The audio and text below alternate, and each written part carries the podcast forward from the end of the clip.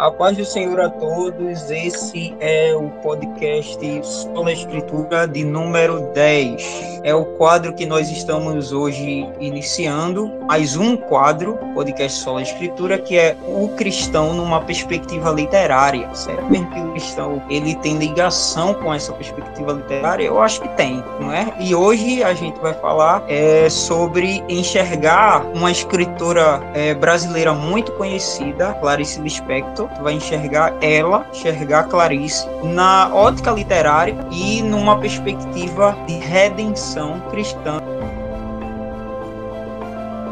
E para falar sobre a escritora Clarice Lispector, a qual é uma das principais representantes da literatura intimista brasileira, né? É, apesar também dela ser intimista, justamente por ser intimista, ela trabalha muito a área da psicologia dos personagens. É tanto que até não podemos nem perder a atenção de uma linha a qual Clarice Lispector escreve, porque são muito subjetivas também, né? Muito densas, e nós precisamos ter sempre atenção às ambiguidades dessa, dessa escritora impressionante. Para conversar comigo sobre isso, eu preciso de um auxílio né, de alguém que sabe muito mais do que eu, e eu convidei aqui a irmã Késia Lins. Kézia Lins, ela é uma jovem que também, pessoal, ela é professora de, de francês. Além de ser professora de francês, Kézia Lins é amante da, da literatura e também das artes.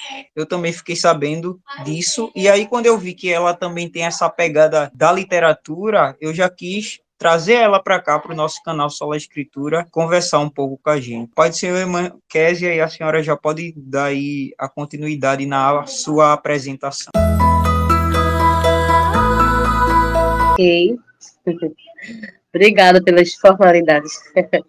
Eu gostei muito da, do convite, que era algo assim que eu nunca esperei, para me chamar assim, um podcast, etc apoio muito, né, essa questão do virtual, né, do conhecimento através da via online, né, virtual, e achei muito importante ter sido convidada mesmo. Muito obrigada.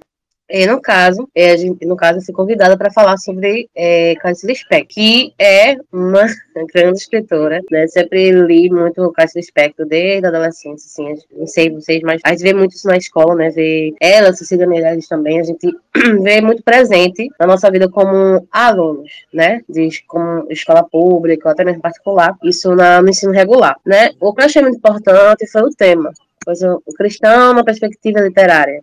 E enxergando Clarice, né, pela ótica literária, numa perspectiva de redenção cristã. Bem, Clarice Lispector a biografia, né? Bem assim, bem relacionada mesmo, tá? Ela nasceu na Ucrânia, né? A gente sabe que ela, ela é estrangeira, tá? imigrante. E nasceu por é, 10 de dezembro de 1920. Fiz algumas anotações aqui.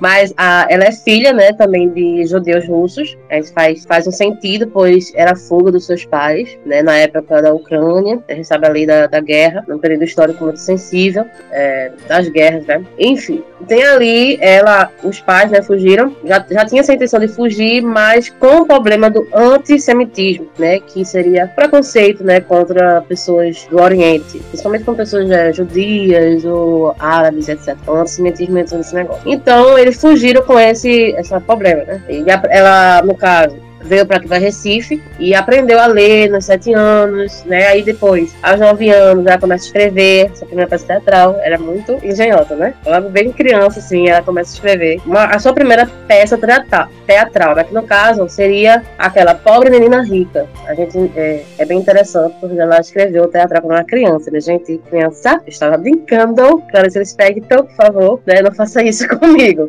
Mas em 1932, né? Isso é uma breve explanação mesmo, tá? Clarice ingressou no, no GP, que a gente conhece agora, que é ginásio pernambucano. Então, ela com a prima Berta, né, e com a irmã Tânia, elas foram estudar lá, né? Fez uma seleção, passou. Em 1935, mudou-se para o Rio de Janeiro os pais, como os pais quando eles vieram para cá tiveram muita dificuldade, porque a gente sabe que vida de imigrante não é fácil.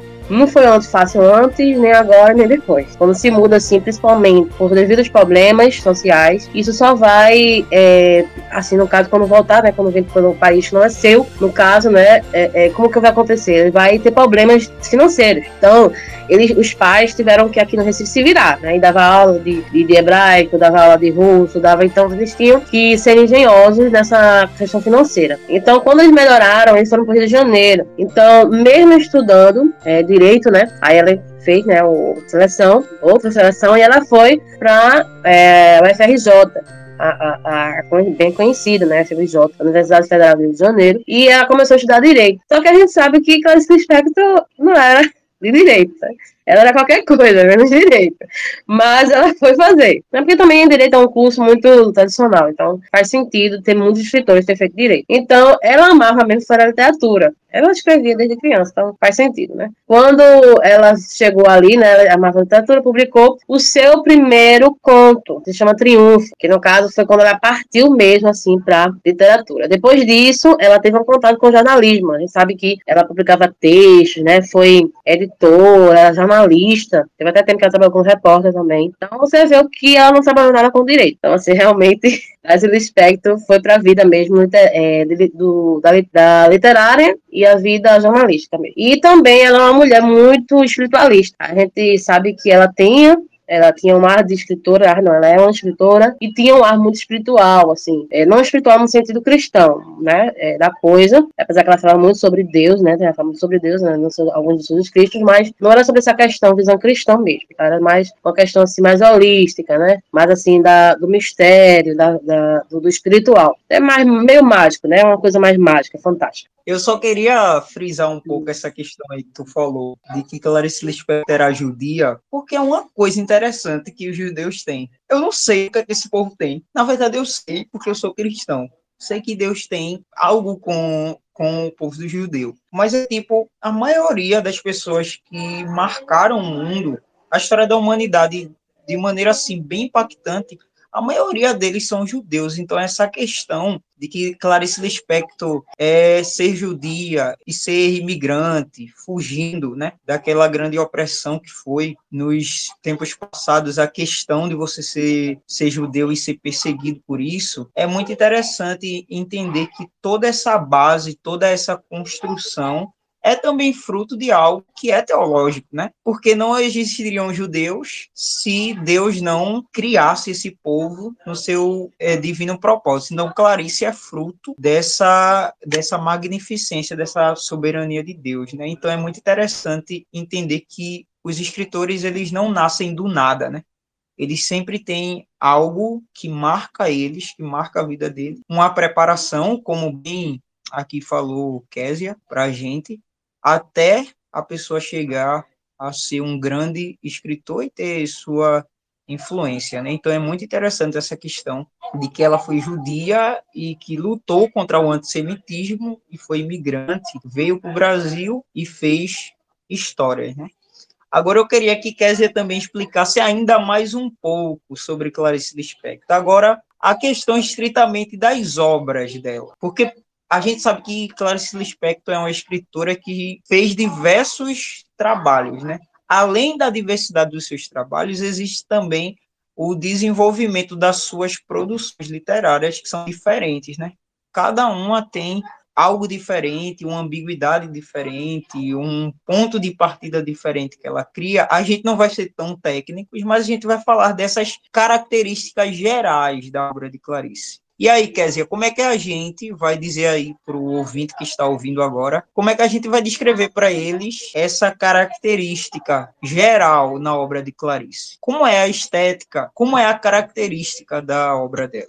É, no caso, é, esse o que você trouxe, o ponto teológico sobre os judeus, é a questão mesmo do cuidado, né, divino, sobre que ele a bíblico, né, ele diz que o justo é, não ficará sem o pão. Então, foi isso que aconteceu com a vida dos, é, dos pais e de Clarice, né? Mesmo passando por dificuldades, eles conseguiram se reerguer. É bem interessante ter trago esse ponto, né? É, sobre as obras, eu acho que a característica estética mesmo das obras, além que você falou logo no começo, é intimista e cotidiano, é, e realista. Então, foi isso que Clarice Lispector o tempo todo quis colocar em suas obras. A vida cotidiana, as coisas banais, Então, ela quis ser, é, eu posso até dizer assim, que muitos, eu não sou especialista em esse aspecto, pessoal?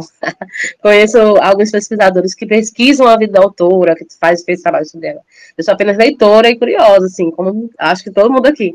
Mas, é, o que eu acho muito importante mesmo de falar sobre as obras dela é o estranhamento. Eu acho que essa é a palavra que uma, uma grande pesquisadora, Noemi Gato, se chama assim, ela fala sobre essa pesquisa dela, diz assim, que Clarice Lispector, a obra de Clarice Lispector, o ponto crucial é o estranhamento. Então, é, além de ser essa questão da estrangeira, eu acho isso massa, mas além do ponto dela ser estrangeira, ela traz esse estranhamento, não estranhamento social em si, mas o estranhamento do interior do ser humano. E isso é algo assim muito importante, porque quem nunca se sentiu estranho? E é aquela coisa, nós todos somos estranhos, que a gente sempre vê isso no outro, né? Fulano é estranho, porque fulano veste assim, nananana. mas nós também somos estranhos. E nós cristãos também temos a nossa estranheza, né? E isso é muito interessante. Nas obras dela, né, você colocou em análise, se eu fosse eu, eu amo, é uma das partes que eu amo. Mas... E Devaneio. É, os dois são muito bom, muito bom. Mas a descoberta do mundo, né? Pra gente analisar essa descoberta do mundo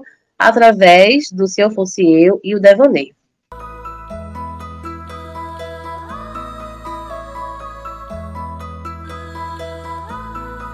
Lutei toda a minha vida contra a tendência ao devaneio. Sempre. Sem jamais deixar que ele me levasse até as últimas águas. Mas o esforço de nadar contra a doce corrente tira parte da minha força vital. E se lutando contra o devaneio eu ganho no domínio da ação, eu perco uma coisa que é muito suave de se ser e que nada substitui. Mas um dia ainda hei de ir sem me importar para onde o ir me levará.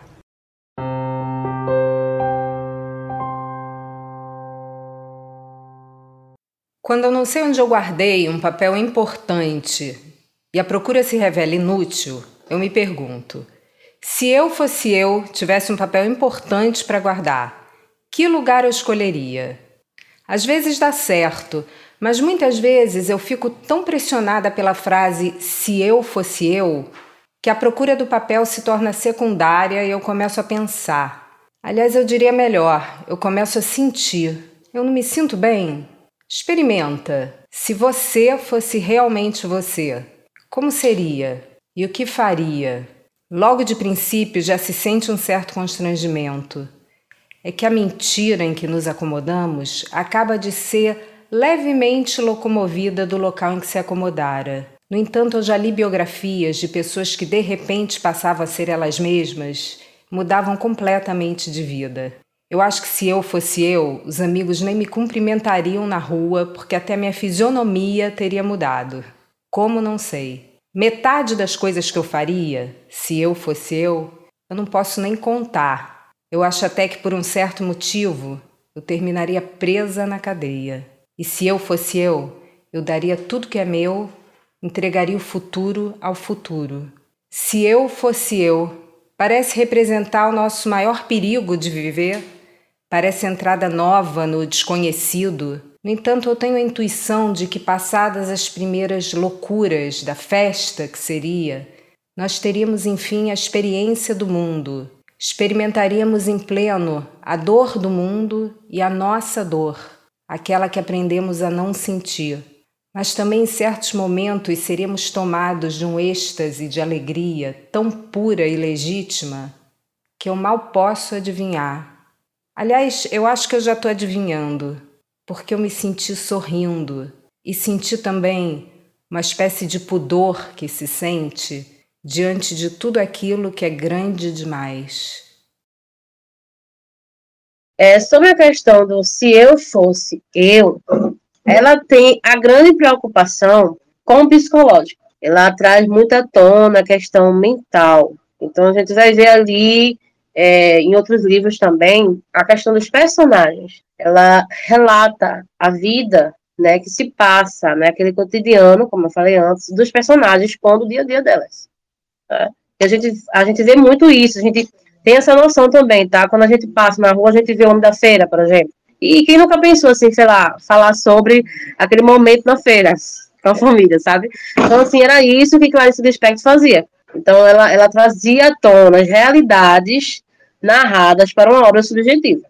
Sobre o Se Eu Fosse Eu, é muito interessante também, e, e aí só, claro, adicionando aquilo que tu falou muito bem agora, porque nessa reflexão que ela faz, se eu fosse eu, é, é o seguinte, ela sempre busca pensar, tem, tem até uma parte que ela diz que, olhando para dentro, né, porque ela faz também uma, uma psicologia interior intimista, né, quando ela olha para dentro dela e, di, e diz o seguinte, ela diz, ela diz assim, nesse Se Eu Fosse Eu, estava procurando um papel que guardei e esqueci, né?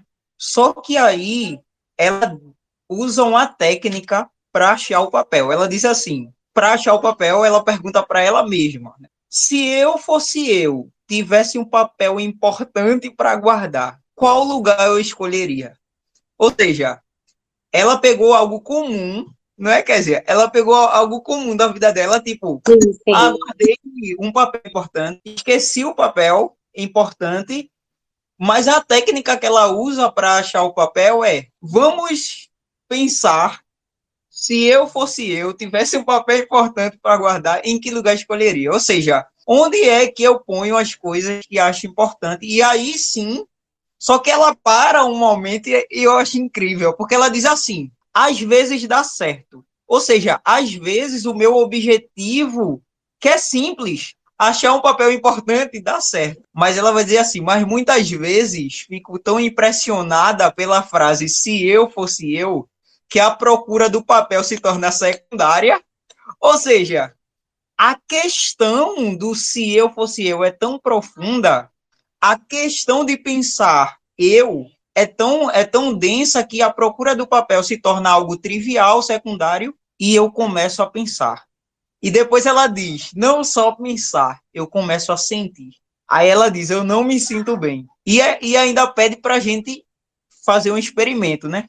Experimente. Se você fosse você, o que faria? Porque a gente pensa que, que a gente, como ser humano, né? A gente já é a gente por agir automaticamente no dia, né? À tarde, pela noite, dormir. E a gente vive esse ciclo de vivência aonde as pessoas vão construindo a gente e a gente vai se construindo através desse cotidiano tão automático, principalmente no século XXI, onde a gente vive uma vida tão corrida, né?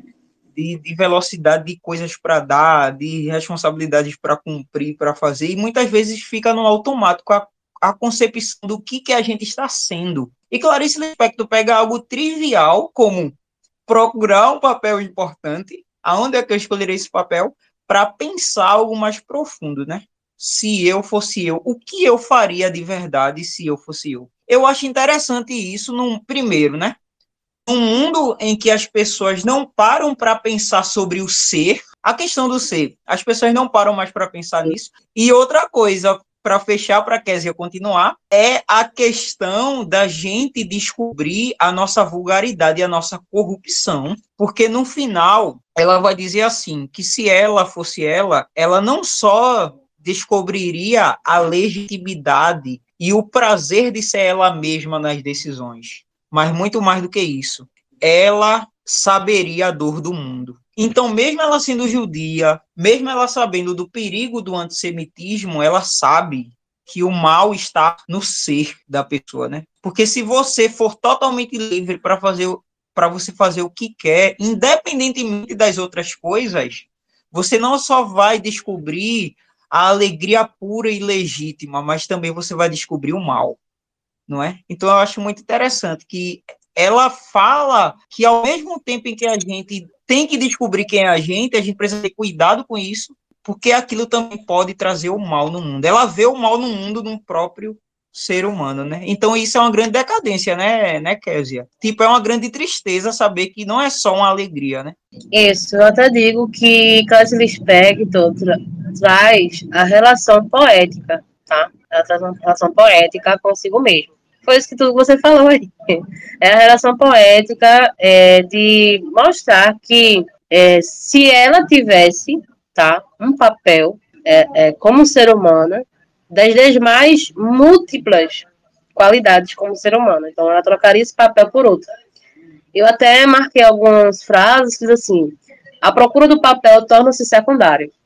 Enquanto das vezes, né, como você falou agora, no mundo que é movimentado e a gente não tem direito nem de ser nós mesmos, né? Eu, eu lembro assim muito, por exemplo, é, quando eu estava estudando, né, estagiando, eu via que eu perdi um pouco, sabe, de Kézia, assim. Eu, eu me tornava um papel secundário. Eu me tornava um papel secundário. Porque Kézia só estava aqui em casa, Kézia não estava em outros lugares. Então, assim, como eu penso e como eu acho que é, é, é, como eu me senti, eu acho que milhares de pessoas também se sentem assim. E os cristãos também se sentem assim. Então, é, é a procura do papel torna-se secundária. E que Spector, ela, é, nesse fato, ela não errou. E, ao mesmo tempo, traz à tona de um pouco de tristeza de nós não sermos esse papel, sabe? Do ser que não foi atingido, daquilo que queríamos, do objetivo. Então, é, essa frase e a outra, que é assim, a dor do mundo né, é a nossa dor. Eu fiquei abismada com essa frase. Assim. A dor do mundo e a nossa dor. Tipo, é a dor que passa do, do, do mundo inteiro, tá? E passa através de nós também. Nós também sempre sentimos dores. E isso me traz reflexão de quantas vezes a gente não tem empatia, sabe? Eu acho que é isso que Clarice Lispector também deixou, né? Acho que ela Spector ela já passou por muito tempo de, de, de não empatia, desde a fuga de lá até é, o Brasil. Então, assim, ela passou por tempos que isso é, é, do, do ser, do, do papel de tornar secundária nem existia. Pois ela saiu do seu país, ela foi emigrante, ela tornou estrangeira, então tornou-se Brasil, né? Ela até diz assim que quando ela foi para o Rio de Janeiro, eu achei massa, quando ela foi para o Rio de Janeiro, ela se sentia recifense. Então a garota era recifense, como a gente também. Não sei se tem todo mundo que é. Mas ela, quando ela foi brasileira, dizia Tona, ela disse, sou recifense, viu? Eu não sou apenas é, nascida na Ucrânia, mas eu sou pernambucana. Né? Como pernambucana do coração. Né? Eu achei, achei muito interessante ela ter, ela ter dito isso, né? Com todas as palavras da boca dela. E era esse papel. A procura do papel estava secundário. O papel que ela se via como ucraniana não existia mais.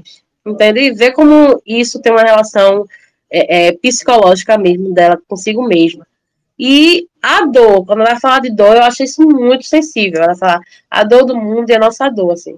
É algo aqui que me tocou, porque, querendo ou não, mesmo não sendo algo bíblico, vê como a literatura, né, traz isso, né? Isso, chama, isso se chama sujeito leitor. É quando nós viramos sujeitos leitores, e isso faz a gente lembrar de nós mesmos. Né? Então, literatura, ela serve para isso eu é, repassando nessas obras, essa análise, dando continuidade, o deslocamento, eu coloquei a palavra aqui nas minhas anotações, eu coloquei deslocamento da vida especial. Eu acho que é o tempo todo que ela fala, não se fosse eu, esse derraneio assim. É, desloca, deslocamento da vida superficial e colocando sentimento do próprio eu. Então a gente vê muito essa questão do eu. E às vezes o eu até do perdido. Eu digo até que é o perdido, assim. O eu perdido dela e ela procurando assim esse papel que tornou-se secundário, né? E ao mesmo tempo um desconforto, como você falou, que tem essa tristeza, né? O desconforto de, de não, não tornar, de não mostrar, de guardar essa minha dor, sabe? Eu achei muito, muito, muito importante. A outra também que eu coloquei, né, que é a dor da existência e a capacidade da imaginação abraçando sua autenticidade. Vê, né? Ela, a dor de, de existir com a capacidade de imaginação, que ela tem uma imaginação muito, muito além, muito à frente do seu tempo, né? É considerada uma das pessoas muito futuristas nesse aspecto. Ela, a sua autenticidade. Ela é muito autêntica. Quando a gente vai ver as entrevistas de Spectre, não sei se vocês já viram ou você já viu, ela é muito autêntica. Ela, ela chega assim na entrevista e fica fumando. Eu fico, oi, ela tá bem. Digo, se eu fosse a jornalista, eu ia perguntar, você está bem, querida? Nós estamos na entrevista, fumaça. Mas assim, ela, sabe, ela chegou muito autêntica. Ela dizia palavras assim, assim, eu acho que até eu não, não diria assim, em rede assim, nacional, sabe? Eu não diria para outra pessoa isso. Mas ela dizia, sabe? Ela verbalizava. Então é essa questão da autêntica, ela era autêntica. E acho que isso que também chamava a atenção dos leitores na época, até os dias de hoje, né? E essa questão do devaneio, eu fiquei me procurando, sabe? Me pesquisando assim, me encontrando assim, meu Deus, não sei o quê. é um retrato, tá? Que eu via muito, assim, que o Laços da Família, né? Esse exemplo de Laços de Família, o livro dela, que também tem até uma novela, né? Fizeram até peça, não sei o quê, porque ficou bem famosa nessa obra dela, que nada mais, nada é, é um retrato da mulher na sociedade. Ela era muito, muito, muito escritora, era uma, uma escritora que mostrava né, que tinha muita afinidade com o feminismo. Então, ela, ela, ela isso muito claro, é, tanto no jornalismo, quando ela escrevia, né, eu me lembro que o, quase que um dos primeiros pontos que ela escreveu no jornalismo era essa questão sobre a mulher, né, sobre esse, o, a questão de ser mulher. Então, eu me lembro também que essa, essa, esse machismo, né, ela via machismo na sociedade, como ela se revela nos pensamentos de uma mulher. É isso que Devaneio é, dentro, né, na cabeça de Clarice Lispector, como escritor. E é uma visão feminista. Quando a gente olha e pega os relatos ali do Laço de Família, ela relata a vida da dona de casa, que ela, é, ela retrata como banal. Por exemplo, quando ela retrata a, a cena de Macbeth, Macabé, né, quando a gente vai ler Hora da Estrela, é uma cena banal. Quem já leu Hora da Estrela sabe. É, é chato o final, tá? Não vou contar. Mas assim, é, vocês que leiam, tá? E depois sofram. Tá? Eu não vou contar esse sofrimento que eu passei. Mas assim, ela, a personagem, ela é banal, totalmente banal, alienada, sabe? É o cotidiano dela, ela descreve o cotidiano dela banal, né? Então, a mesma coisa ela faz com a dona de casa, ela conta que a escolha da mulher, a mulher que serve, será que essa mulher que serve, ela tem sonhos também? Será que ela é dona de casa e ela, e ela não pode ter os sonhos, seguir com os sonhos dela? É, era como se fosse uma, uma liberdade, né, uma autonomia sobre a mulher. Né? Quando ela vê ali, teria o direito de escolha, por isso que se chama laço de família, né? Você teria esse direito de escolha, assim, será que ela tinha essa escolha de ser mãe, ser dona de casa, ter uma profissão? Então, assim, é bem interessante, né? Pois a gente sabe também, né, quando a gente vai lá, vai estudar, sei lá, ver a vida de Clarice Lispector, a gente sabe que ela foi dona de casa. Então, assim, ela escreveu com propriedade, né? Eu acho bem interessante, assim, quando o escritor escreve com propriedade. Ela foi dona de casa, ela escrevia, ela, com os filhos, né, os filhos correndo lá, não sei como ela fazia isso, tá bom? Não sei, mas os filhos lá correndo, e ela sendo dona de casa, e sendo mãe também, e sendo esposa e cuidava dos filhos, e a gente relembra a posição de Clarice Lispector. Eu, eu, acho muito bom enfatizar o lugar, a posição social Clarice Lispector. Ela é de classe média. Então, a, a, vantagem que ela tinha de ser mãe naquela época, de ser esposa, de ser jornalista, de ser escritora, era muito mais vantajosa do que uma mulher pobre. Então, a gente já vê aí, veja a diferença, como cai, né? Entre uma mulher, dona de casa, com muitos filhos, não tem condição financeira, não tem profissão, e ela tinha uma porque ela já pertencia ali a uma classe já um pouco mais alta do que as mulheres demais. Né? É, é, é, aquela questão mesmo, tá? É, a análise dela seria o estranhamento do eu com o outro. É esse confronto. Quando a gente vai ler Se Eu Fosse Eu, e a gente tem um confronto consigo mesmo, né? É, é, é pegar ali aquele que está de fora e trazer para dentro. Foi isso que ela fez com todos os personagens.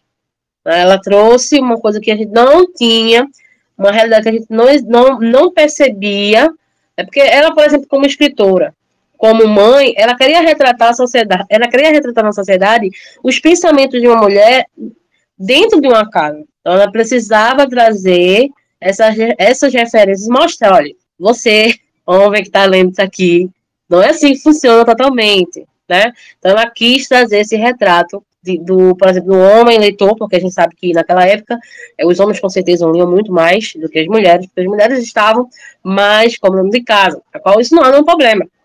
Né? O problema é quando realmente não existe uma, uma, uma oportunidade para ser algo a mais. Né? Eu acho que não é esse, essa coisa também que, que esse aspecto queria tratar.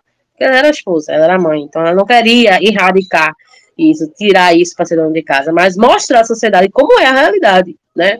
Então, isso há até os dias de hoje, né? A gente vê como isso ainda fala no dia de hoje. Só tenho uma consideração para fazer, porque em Devaneio tem um trecho muito importante, é quando ela escreve assim, né? Que lutou toda a vida dela contra a tendência a isso, e ela compara o, o devaneio, porque, na verdade, o que é, né? O, o devaneio. Devaneio, segundo o dicionário, é quando tem um, um momento em que a gente para, a gente para assim, de todas as coisas, é como se fosse é, uma, uma questão de paralisia que a gente tem, assim, do, do, de um determinado momento, né? Só que essa, essa paralisia não é uma doença, né? Essa paralisia é intencionalmente, quando a gente fica olhando assim no ar e se perde em nossos pensamentos ali parado, né? E ela vai usar essa figura para falar de algo interior dela, né? Quando ela diz que quando ela tenta lutar contra esse divaneio, contra essa loucura que vem de dentro, é como se fosse uma doce corrente em que ela se esforça para não nadar contra.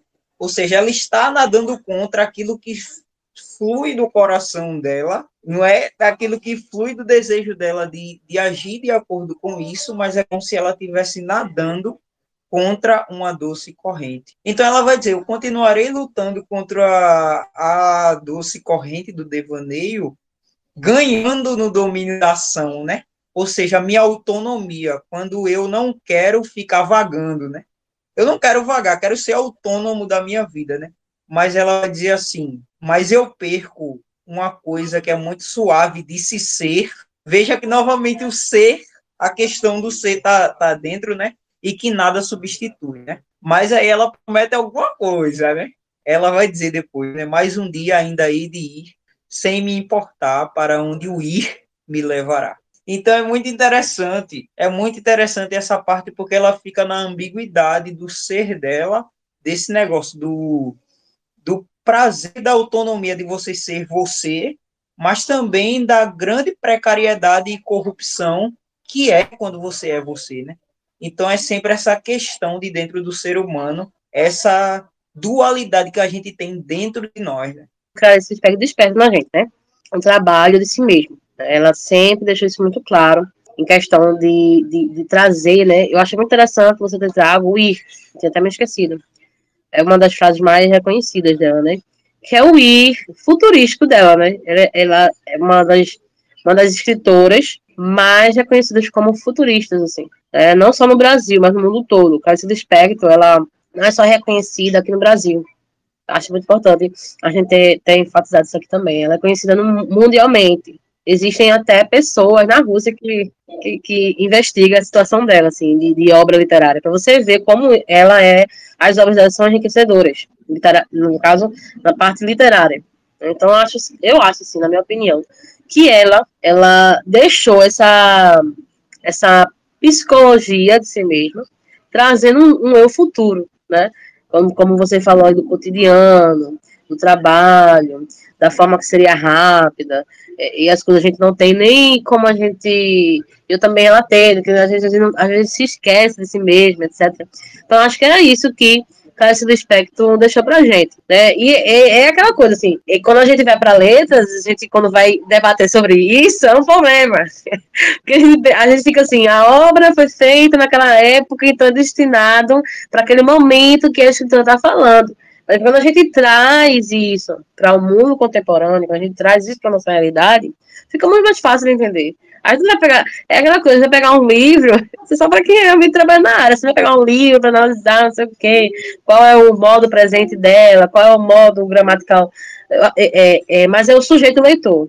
Né? Eu, sempre, eu sempre me baso na literatura como sujeito leitor, sujeito leitor, porque é essa questão do leitor se vendo no escritor. Eu, por exemplo, gosto muito de Drummond, é um dos meus escritores favoritos. Quando eu vou pegar algum livro, uma, alguma poesia de Drummond, minha gente, eu me vejo ali, sabe? É, quando ele fala em Tabira, por exemplo, sabe? Sai um pouquinho assim, mas quando a gente, a gente vai ler Tabira, ele tá falando ali da, da infância dele, tá? E quando ele falou ali da infância dele, eu lembrei da minha, sabe? Que, é um, que quando ele fala da brincadeira, é um pouco parecida.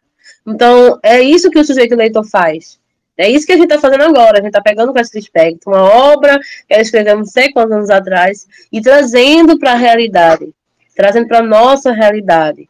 E aí vai dar, de acordo com a mente da gente. É, é, vai de acordo com a mente da gente. Eu tenho muitos colegas meus de essa relação poética que ela tinha consigo mesma também, né? Era muito disciplinar, cresce muito disciplinar. Um, uns, uns, colegas meus de literatura, até professores mesmo, que não gostam de poesia, não gostam de poema e não é muito a favor da literatura, é tudo linguística. e é, é, um jogo assim, sabe, de letras, porque literatura é difícil de ser entendida. Porque ela não é. Não, ela, você tem que se entregar à leitura. Entende? Então, assim, é, a gente tem que se entregar. Quando a gente está lendo um, um, texto, a gente tem que se entregar a ela. Né? E, a, e às vezes eu sinto isso quando a gente faz isso na Bíblia, por exemplo. Quando a gente pega a Bíblia, a gente se entrega à Bíblia. Quando a gente vai ler um livro bíblico, quando a gente vai pegar um texto ali dos Salmos e, e a gente acha bonito, a gente se entrega à Bíblia. Entendeu? Então, assim, é, é, é, é aquela coisa, a literatura não é para todo mundo. Eu até digo assim, às vezes, brincando, tá? Literatura é para todo mundo, mas assim, é, para pesquisar realmente, não, nem todo mundo quer. Eu tenho um professor meu que até hoje não entende que é poema e poesia. Ele lê, ele escuta, ele vê o povo falar, acha bonito, mas não vou, não vou pegar nisso, eu não, não quero. Porque realmente é uma compreensão que você vai batalhar mais, você vai trabalhar mais, né? E eu acho que é isso que Clarice Lispector faz isso o tempo todo nas obras dela. Ela quer que a gente trabalhe em cima dessas obras, a gente quer que a gente leia, mas quer que a gente reflita também sobre nós mesmos, assim. É pegar um texto dela e dizer assim, olha, eu tô aqui também, com você, Clarice Lispector, eu tô dividindo esse sentimento com você também. Eu acho que é isso que todo escritor faz, toda escritora faz isso. É trazer uma realidade que ela viveu para a nossa realidade. A gente agora está quase no final, e que pena, porque parece que o tempo está passando tão rápido quando a gente fala de Clarice Lispector. Muito rápido, é tão bom, né? É, e eu gosto de Drummond, é, assim, já que tu tocou com Drummond, uma coisa, um ponto da ligação entre Drummond e Lispector, né? É o seguinte, é que Drummond também fala um pouco desse, desse homem na figura do viajante, né? ele, ele usa essa figura do viajante, por exemplo, o mineiro que está caminhando sobre a estrada pedregosa de Minas, né? Se lembra desse? Lembro. Que a do mundo se apresenta diante dele. Ele olha para a máquina do mundo, antigamente procurada pelos homens marinheiros, né, que, que queriam descobrir o mundo, que de, queriam descobrir a América, que queria, né, conhecer as, as causas, né, os efeitos das coisas, mas ali aquele homem moderno, né, o mineiro trabalhador sobre a estrada pedregosa de Minas, olha e desdenha, né, a máquina do mundo, a coisa que se oferece para ele de maneira tão dada assim para ele conhecer a causa das coisas, né? E ali ele despreza a máquina do mundo, seguindo seu caminho, laço, incurioso, tentando medir aquilo que ele havia perdido no meio do caminho, né? Então é alguém que despreza, né? É, essas curiosidades do mundo e tem que viver a vida agitada, né?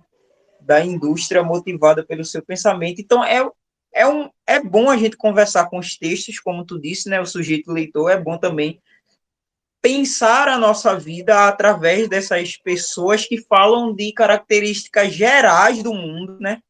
na literatura, né? Mas aí sempre tem aqueles crentes, Késia, aqueles abençoados crentes que olham assim e dizem, não, mas crente não pode se envolver com literatura, não. Porque crente só tem uma literatura na vida dele, que é a Bíblia, né? Pode, pode um crente ter duas, dois livros, duas literaturas para ler. Tem sempre alguém que tem uma, algo meio que né, separado, distante com a realidade do mundo. Né? O negócio é que a Bíblia serve como revelação de Deus para a nossa salvação. Mas os outros escritos servem para a gente ler a nossa sociedade, ler o mundo, ler as pessoas e entender os retratos universais, né?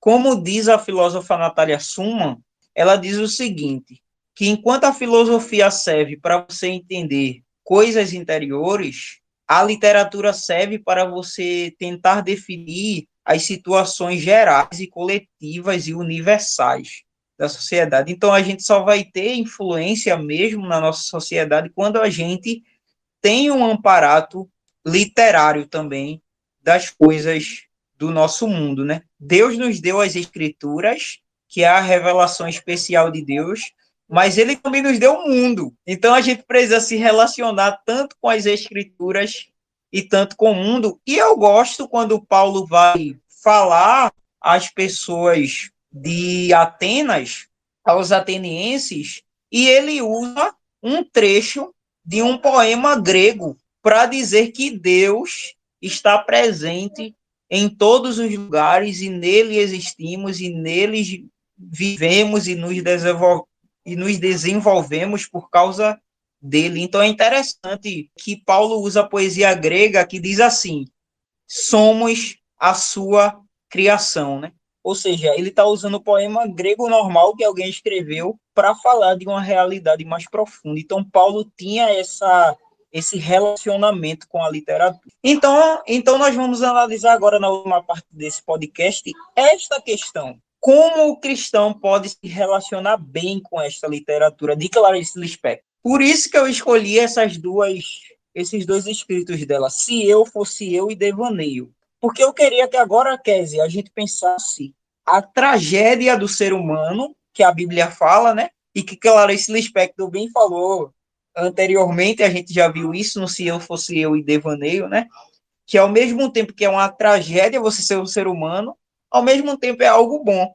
E como que se relaciona com essa tragédia na restauração desse, desse ser humano? Porque a reflexão de Clarice Lispector, né, retrata muito bem a vida cotidiana do cristão na questão do ser.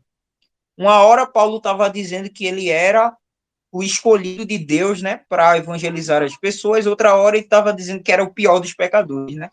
Então Paulo ele entende essa dicotomia do ser humano que é em parte natureza carnal, que é ruim, que é mal, que é violenta para a própria sociedade. E o mal no mundo é porque eu sou ser humano em pecado. Mas ao mesmo tempo, ele reconhece que, que é uma nova criação, que é uma nova criatura. E dentro dessa natureza de nova criação, de nova criatura, existe uma solução, existe uma restauração para a tragédia do eu carnal, né? E, e por isso que Clarice Lispector é muito interessante pensar assim, porque Clarice Lispector tratou sobre esse sobre essa ambivalência das pessoas, sobre esse aspecto mais carnal, mais vulgar, como também tu já apresentou antes. Então, como é que a gente pode ver essa questão da tragédia do ser humano e da restauração biblicamente. A Bíblia tem escritos similares? Eu creio que tem. Jó está aí para a gente ver, Eclesiastes está aí para a gente ver e os Salmos, né? Muito interessante essa, esse diálogo. Eu gosto muito de dialogar. Vamos conversar. E principalmente quando é algo que eu gosto. que no caso é sobre é, literatura e a vida cristã, né? Muito importante. No caso, eu dividi também minhas notas aqui, eu vou sobre minhas notas aqui, porque escrevi uma coisa aqui. Aí, no caso, eu queria, é, assim, rapidamente falar Paulo, né? Paulo era um homem literário, né? Paulo era literatura pura, né? Quando ele, ele, ele, ele foi criado, tá, para ser um fariseu, né? Então, ele tinha, ele tinha uma grande, falava dois idiomas, falava mais de dois idiomas, ele tinha uma, uma grande, como eu posso dizer, um grande envolvimento nos papéis sociais como homem judeu. Então ele ele tinha muita abertura para isso, né? Então ele conhecia muito poesia grega, com certeza. O pai tinha o pai tinha um fundamento grego, e a mãe judia. Então ele tinha que ter esse reconhecimento como um, um, um, um homem que mesmo é, depois de ter aceitado Jesus, mas ele tinha ainda, sabe, ele, ele, ele deixava na memória o que ele tinha estudado, e o que ele tinha lido, o que ele tinha escutado através do povo, do pai dele, por exemplo, né? Do povo grego. Então, assim, é, é, é, eu acho interessante dessa questão de trazer o cristão e, e a questão da tragédia, da restauração. Bem, o, a gente já sabe, né? Que tem muita, muita coisa a ver. O, o, o cristão, né? A gente, o cristão, quando ele, ele tem que ter cuidado, às vezes, porque a vida do cristão não é só um mar de rosas. A gente escuta isso desde a infância, mas às vezes a gente tem. É uma fase cristã, mas a gente tem, tem sempre ter isso em mente. A vida de um cristão não é um mar de rosas. E isso indaga muitos problemas depois, porque às vezes as pessoas que não são cristãs não entendem. Poxa, por que fulano é cristão? Tá usando a canetinha aqui para. por que fulano é cristão? E isso aconteceu com fulano, tá? Então que Deus não existe. Mas não é sobre isso é porque, biblicamente, fala sobre essa questão da tragédia. Vai acontecer. Jesus disse, no mundo três aflições. Aflições invadem o quê? Desastres, tragédias, choros, lágrimas. Então, tem muitos problemas aí, muitos sentimentos, né? Muitas percas também. Então, é, é, é a, a, o caminho não é com vitórias só. Tá? Depois isso acontece. Mas a gente sabe que não é assim, né? O vai o mar de rosas não é. A vida cristã é uma mar de rosas. Então, do Espectro trazia isso nos contos dela. A vida, meu filho, não é mar de rosas da sociedade. Você está lendo e a, a vida não é tá cheirosa, assim. A vida tem esses problemas, tem essas rupturas, né? Então a vida do cristão também tem, né? Essa construção do homem moderno, da pessoa moderna, tem uma aproximação com os escritos dela, principalmente na busca pelo eu. Que a gente sabe quando a gente torna cristão, a gente já não tem mais eu. Porque, assim, é, é, tem um eu, sim, que não é perdido, mas é um eu justificado. É, é uma pessoa que tem outra pessoa maior que ela, sabe? Quando a gente tem Cristo, a gente sabe que a gente não. É, é, a gente não vai buscar pelo elo perdido, como muitas das vezes você perguntava, porque já nós temos alguém mais, muito mais importante. Nós não nos sentimos perdidos. Né? Então, é, essa aproximação também com os personagens, né? Eu vou dar um exemplo assim, o personagem que tem, é, é, como por exemplo, o cotidiano banal. Nós cristãos passamos por esses cotidianos banais. E isso aqui eu não estou falando nem de classes sociais, assim, de financeiras, assim, classe média, classe baixa, não estou falando, estou falando de todas as classes passamos por cotidianos banais, né? Por cotidianos que a gente não compreende, né? Então, assim, ela traz à tona a vida também de uma certa pessoa, como nós também, cristãos, né? Então, também ela tem a, a, a decadência do, do quê? Do antes. O que é o antes? O antes de acontecer a vida cristã. Então, antes tínhamos a, a, a, tragédia em si, digamos assim. É, é, viemos do mundo, né? Até porque na, em Romanos assim que todos nós fomos destituídos. Então todos nós estávamos na decadência como Clarice Lispector fala obras, a gente estava na decadência pura. E então, quando a gente passa, né, quando a gente começa a viver, sair disso, né, sair da decadência, é, é, a gente recon, reconecta, reconecta, eu acho, se reconhece, né, como, como é, pecador, né, reconhecemos é, que Jesus é o Salvador, como você falou antes, né, quando a gente reconhece que Jesus é o Salvador, passamos a entender que somos não somos dignos. Né? Esse cotidiano banal, é, essa, essa, essa busca pelo eu, a gente, não, a gente não precisa, porque já estamos preenchidos por essa pessoa muito maior do que a gente. Né? Então, assim, eu até fiz uma comparação aqui, que assim como o desenvolvimento, eu escrevi, né? Assim como o desenvolvimento da narrativa de um livro, como Caio Lispector, como Se Eu Fosse Eu, como o Devaneio, a vida cristã também segue um processo de, entendeu? De continuação, mas ela renova-se todos os dias, transformando-se em todos os dias para ser um cristão melhor. Então, o cristão, no caso, é o personagem banal. Nós somos os personagens banais das histórias de Crescimento Espectro. Então, assim, nós somos os personagens banais, assim. Nós não merecíamos nada e, e agora nós podemos ser transformados né? Podemos ter alguém que podemos nos apoiar e não é qualquer pessoa, é o Salvador.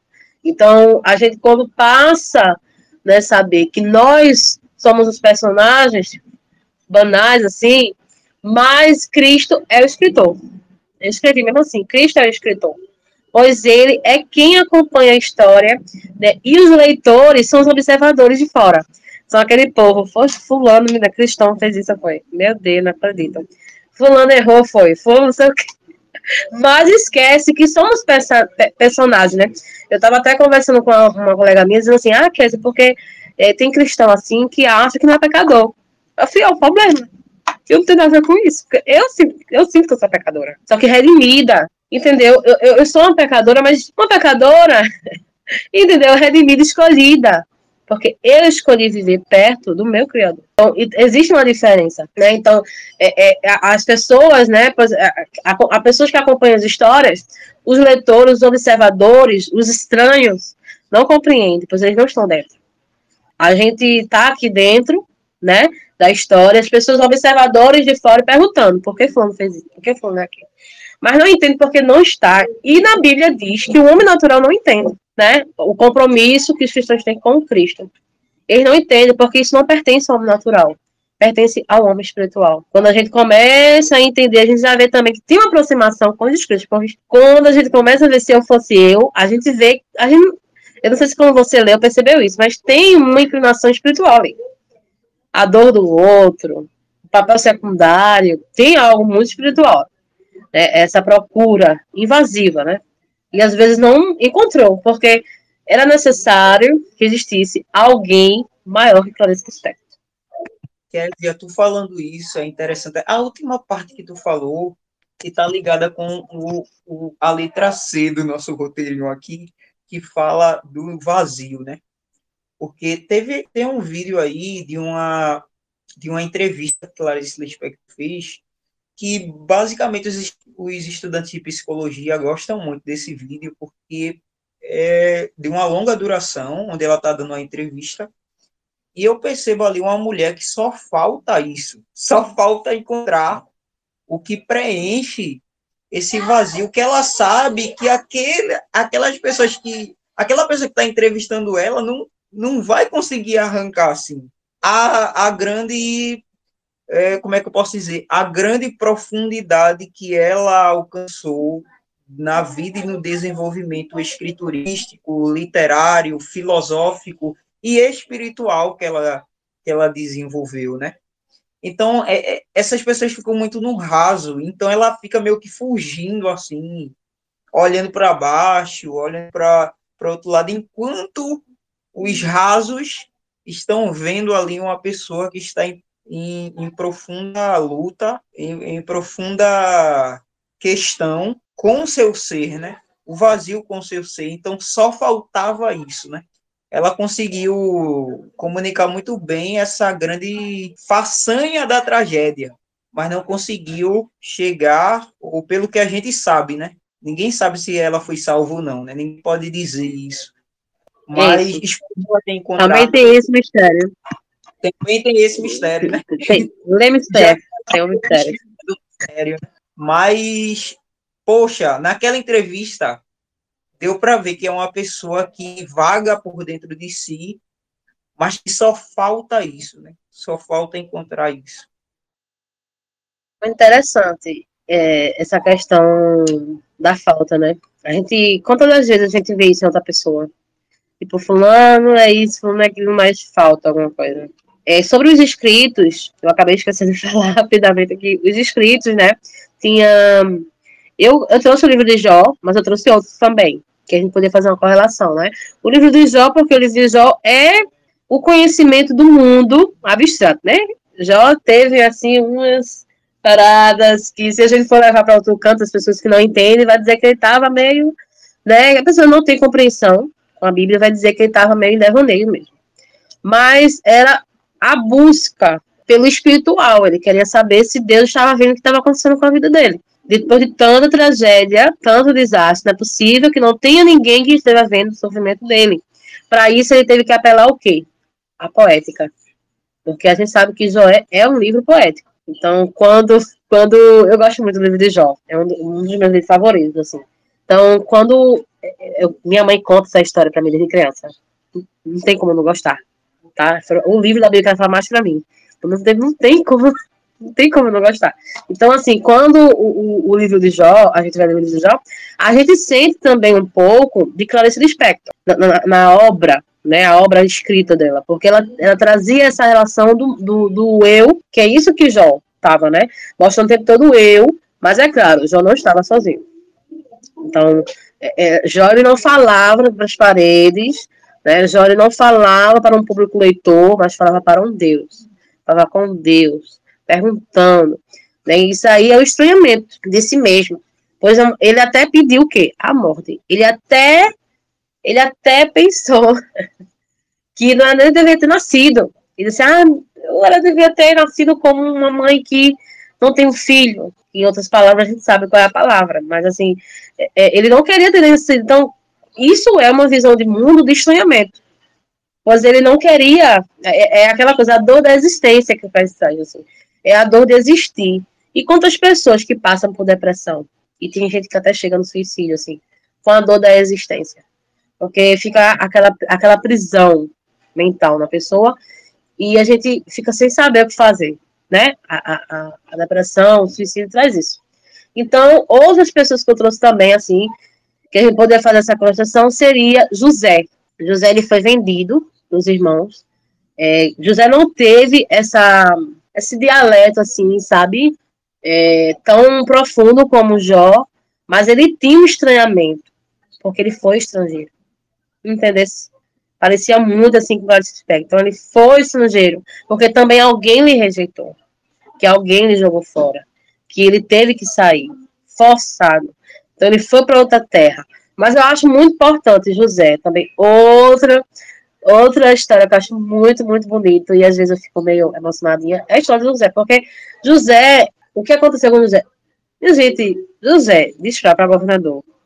Não existe história tão bonita assim, né?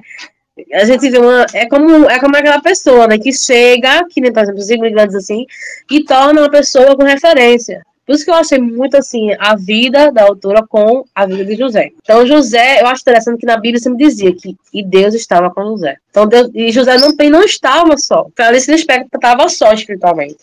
Ela estava ali procurando o eu dela sempre, porque ela não tinha alguém mais porque ela não tinha Deus.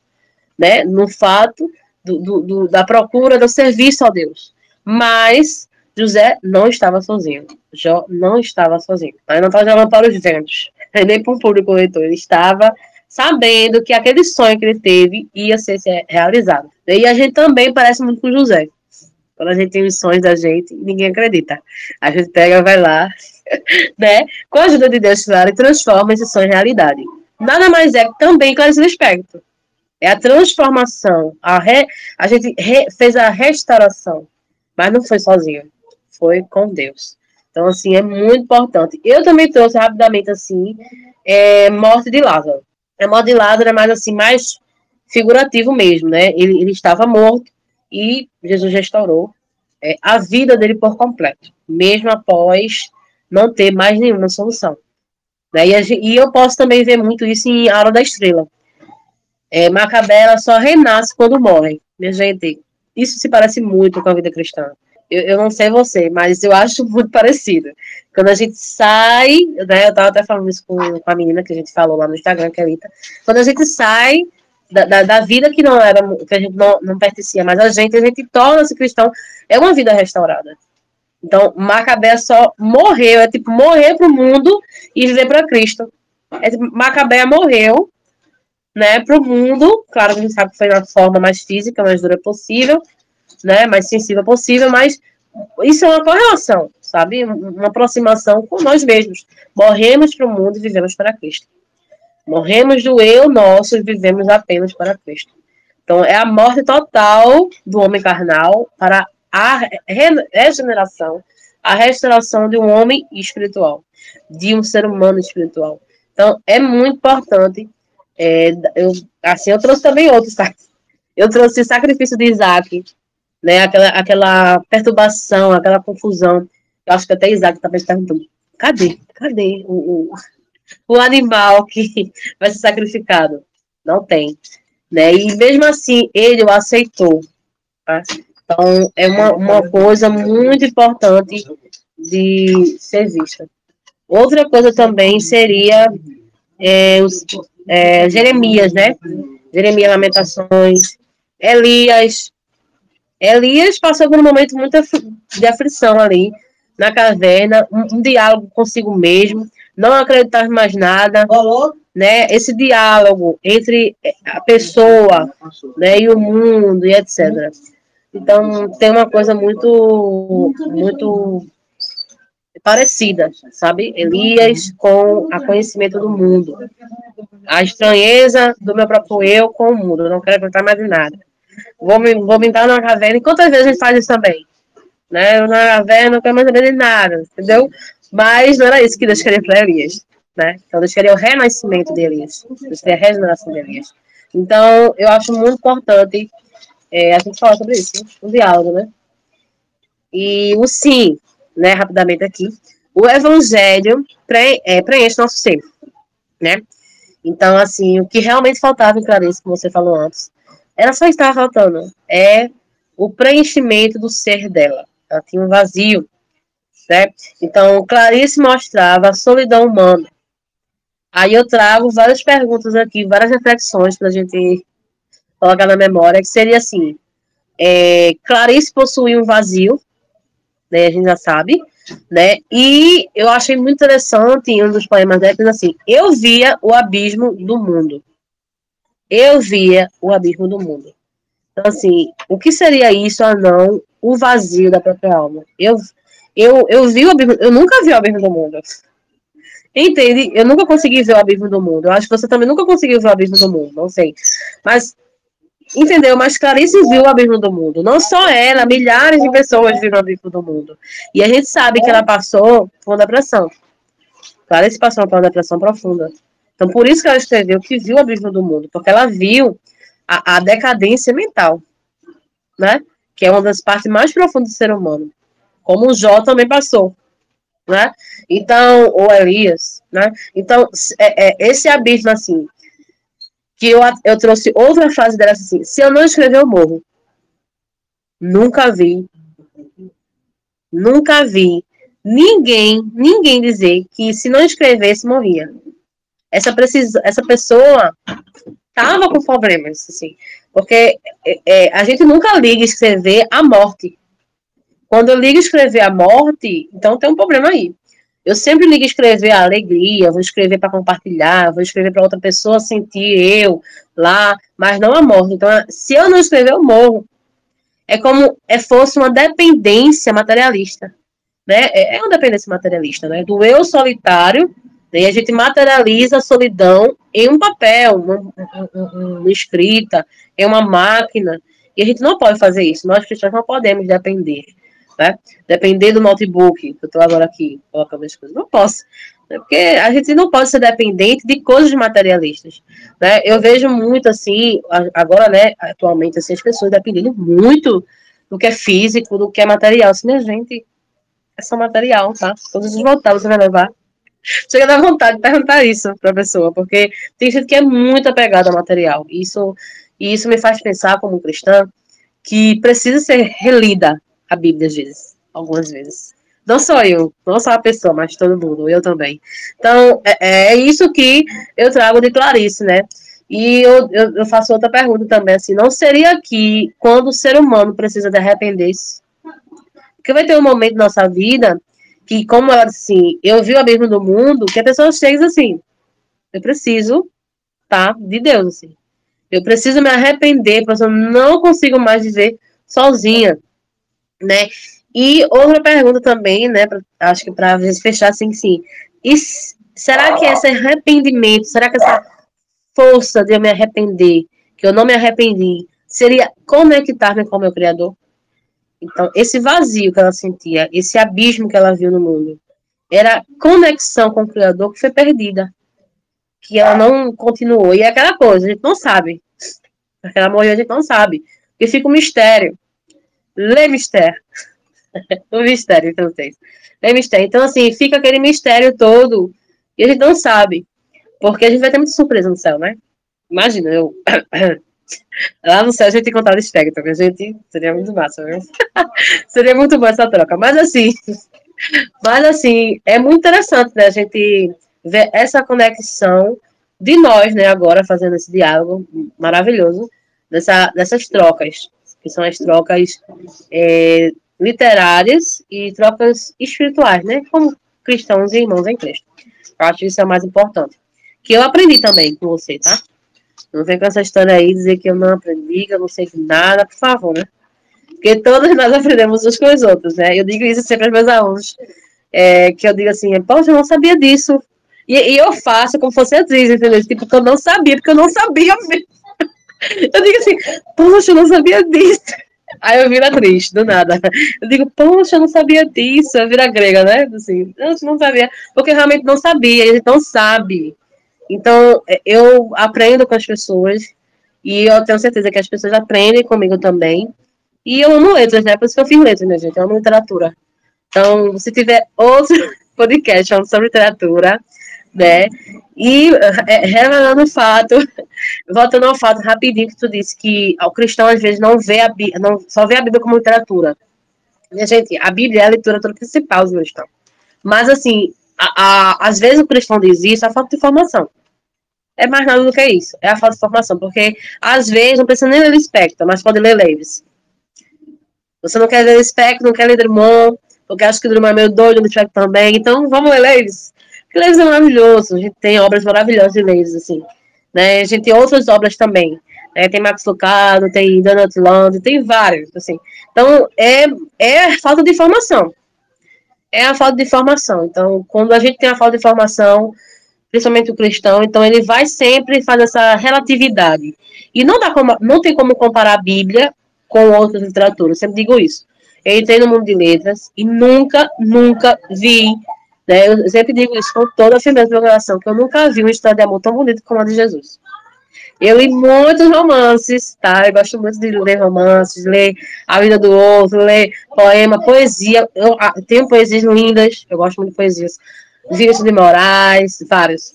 Mas tem até de Rupi Kaur também, que é contemporânea. Mas nunca vi uma história de amor tão linda como Jesus o ser humano.